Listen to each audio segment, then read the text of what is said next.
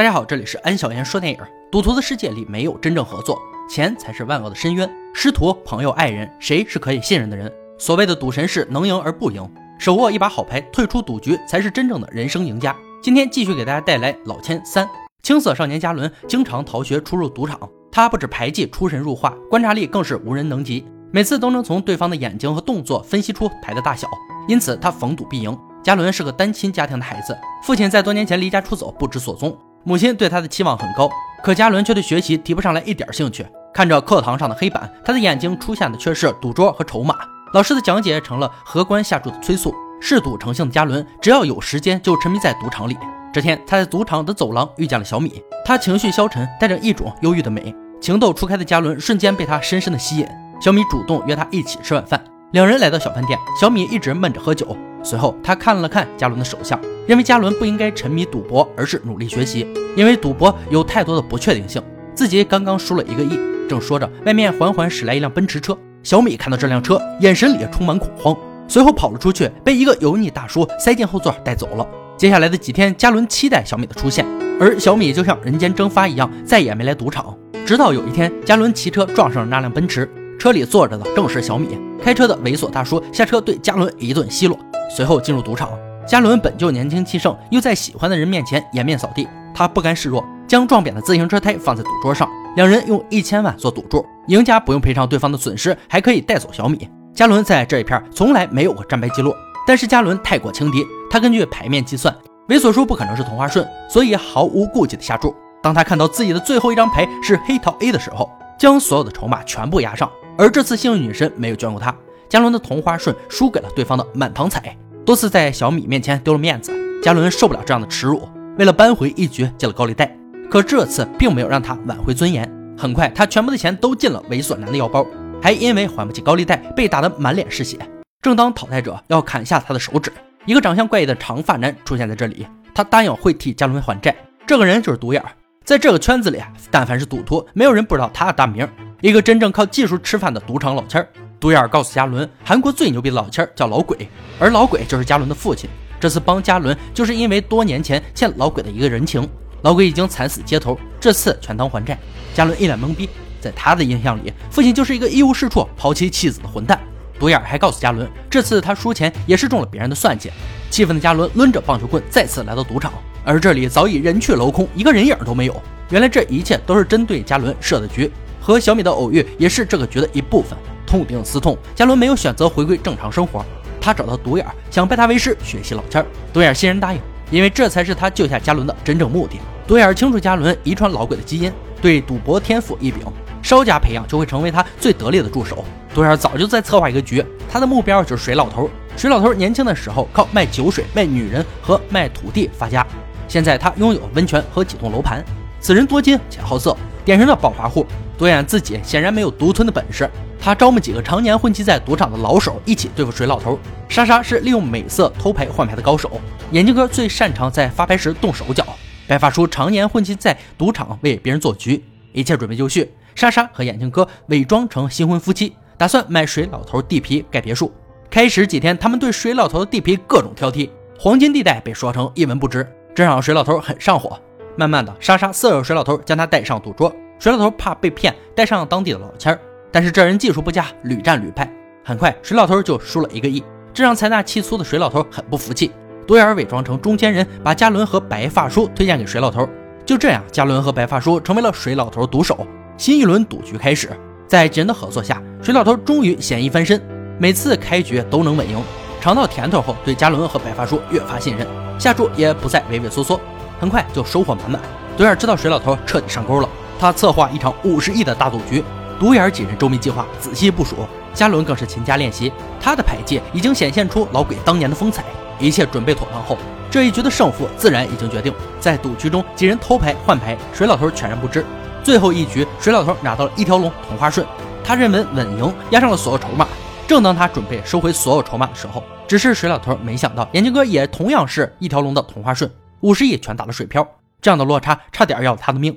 水老头已经输红了眼，现在收手只会血本无归。他让合伙人送钱翻本。嘉伦一看是小米后愣住了，他没有忘记小米骗过他，但是脑袋里还是不争气的出现他的样子。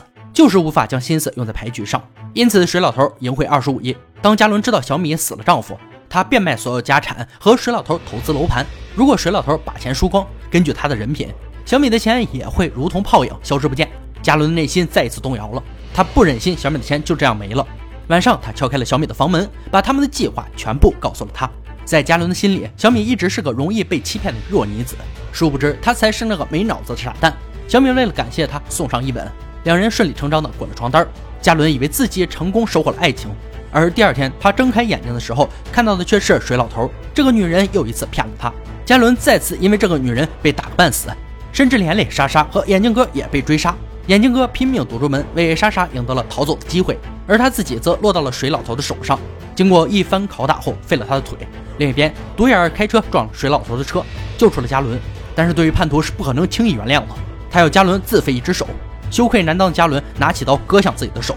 当独眼提到父亲老鬼的时候，他停止了动作。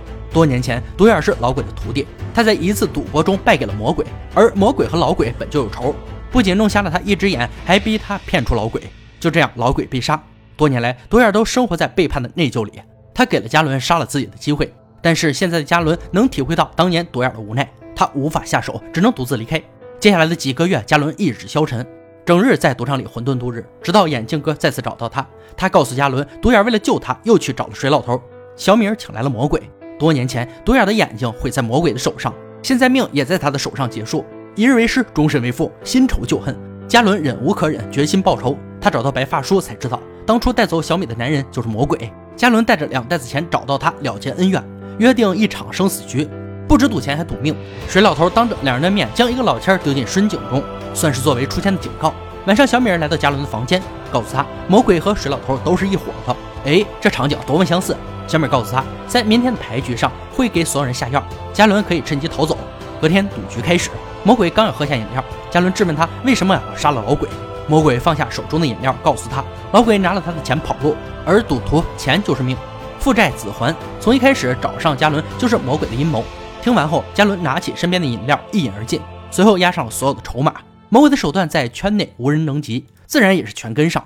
显然这一局将决定两个人的命运。打开牌，魔鬼是 K 同花，他坚信黑桃 A 被自己丢掉，嘉伦不可能会大过他。而嘉伦翻过手上的牌，正是黑桃 A。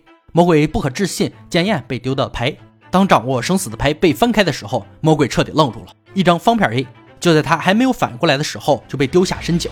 他死死抓住井沿，不肯放手。而饱受多年凌辱的小米拿起电锯锯断了他的手，自作孽不可活。魔鬼终究沉了下去。原来前天晚上，小米再次想欺骗嘉伦，但是这个女人的话，就算一个标点符号，嘉伦都不会再信。他联合水老头控制了小米倒戈。魔鬼的钱他只拿走二十亿，剩下的四十亿全部给水老头。既然是合作关系，嘉伦这边的利润更能让水老头心动，所有的恩怨就此结束。水老头送嘉伦离开的路上，将车开到荒凉之处。贪婪永远没有终点。